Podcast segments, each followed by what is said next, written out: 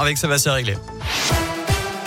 Salut Nico, salut à tous et à la une de l'actu. Ces incidents qui dépassent le simple cadre du football. Le ministre de l'Intérieur Gérald Darmanin recevra demain la ministre des Sports Roxana Maracineanu. Et puis les instances du foot français, c'est après ces débordements qui ont conduit à l'arrêt de la rencontre hier soir entre Lyon et Marseille. Après seulement 4 minutes de jeu, euh, l'ancien joueur de Saint-Etienne et de Nantes, notamment Dimitri Payet, a reçu une bouteille d'eau en pleine tête. L'auteur de ce geste, un homme de 32 ans, était toujours en garde à vue tout à l'heure. La commission de discipline de la Ligue s'est réunie en urgence en début d'après-midi pour prendre les premières décisions. L'Olympique lyonnais qui est cop d'un huis clos total à titre conservatoire en attendant le 8 décembre et les décisions définitives. Défaite sur tapis vert, retrait de points, match à huis clos. 60% d'entre vous eh bien, estiment que l'Olympique lyonnais doit avoir match perdu. Selon la question du jour sur radioscoop.com, vous avez jusqu'à 19h pour répondre sur notre site internet.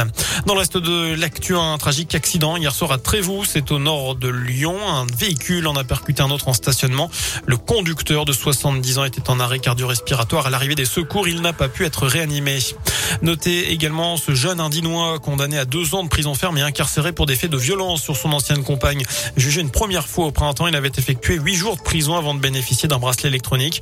Il avait alors interdiction de se rendre dans le Rhône, d'approcher son ex, mais le couple s'était revu cet été, euh, suspectant un rival. Le prévenu l'a menacé de diffuser une vidéo intime et l'a bombardé de mails insultants. Dans ce contexte, euh, ce chiffre préoccupant avec la hausse du nombre de victimes justement de violences conjugales en 2020, 159 400, c'est 10% de plus qu'en 2019. Près de 9 victimes sur 10 sont des femmes. Vous noterez que les, les homicides ne sont pas comptabilisés. L'an dernier, 102 femmes avaient été tuées sous les coups de leur conjoint ou ex-conjoint. Dans la région, un butin de 40 millions d'euros en billets, lingots d'or et pierres précieuses. Six braqueurs présumés devaient être jugés à partir d'aujourd'hui et pendant dix jours devant la cour d'assises de Lyon. Ils sont soupçonnés d'avoir braqué un fourgon blindé en Suisse en mai 2017. Mais on a appris tout à l'heure que le procès était reporté. Un des accusés a été testé positif au Covid-19.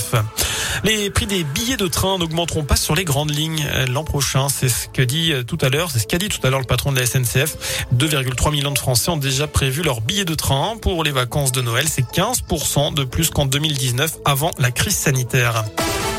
On passe au sport du basket, le début du rassemblement de l'équipe de France avec deux Bressans, Alexandre Chassant et le capitaine Axel Julien, accompagné d'Hugo Benitez comme partenaire d'entraînement. Et puis peut-être bientôt du changement à la Gielbourg après une nouvelle défaite en championnat samedi soir au Mans.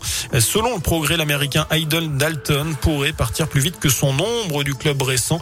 L'entraîneur Laurent Legam ne se serait pas du tout, euh, bien, ne serait pas du tout satisfait de son rendement depuis le début de la saison. Lui qui n'a marqué qu'un petit point samedi soir. Voilà pour l'essentiel l'actu excellente fin de journée.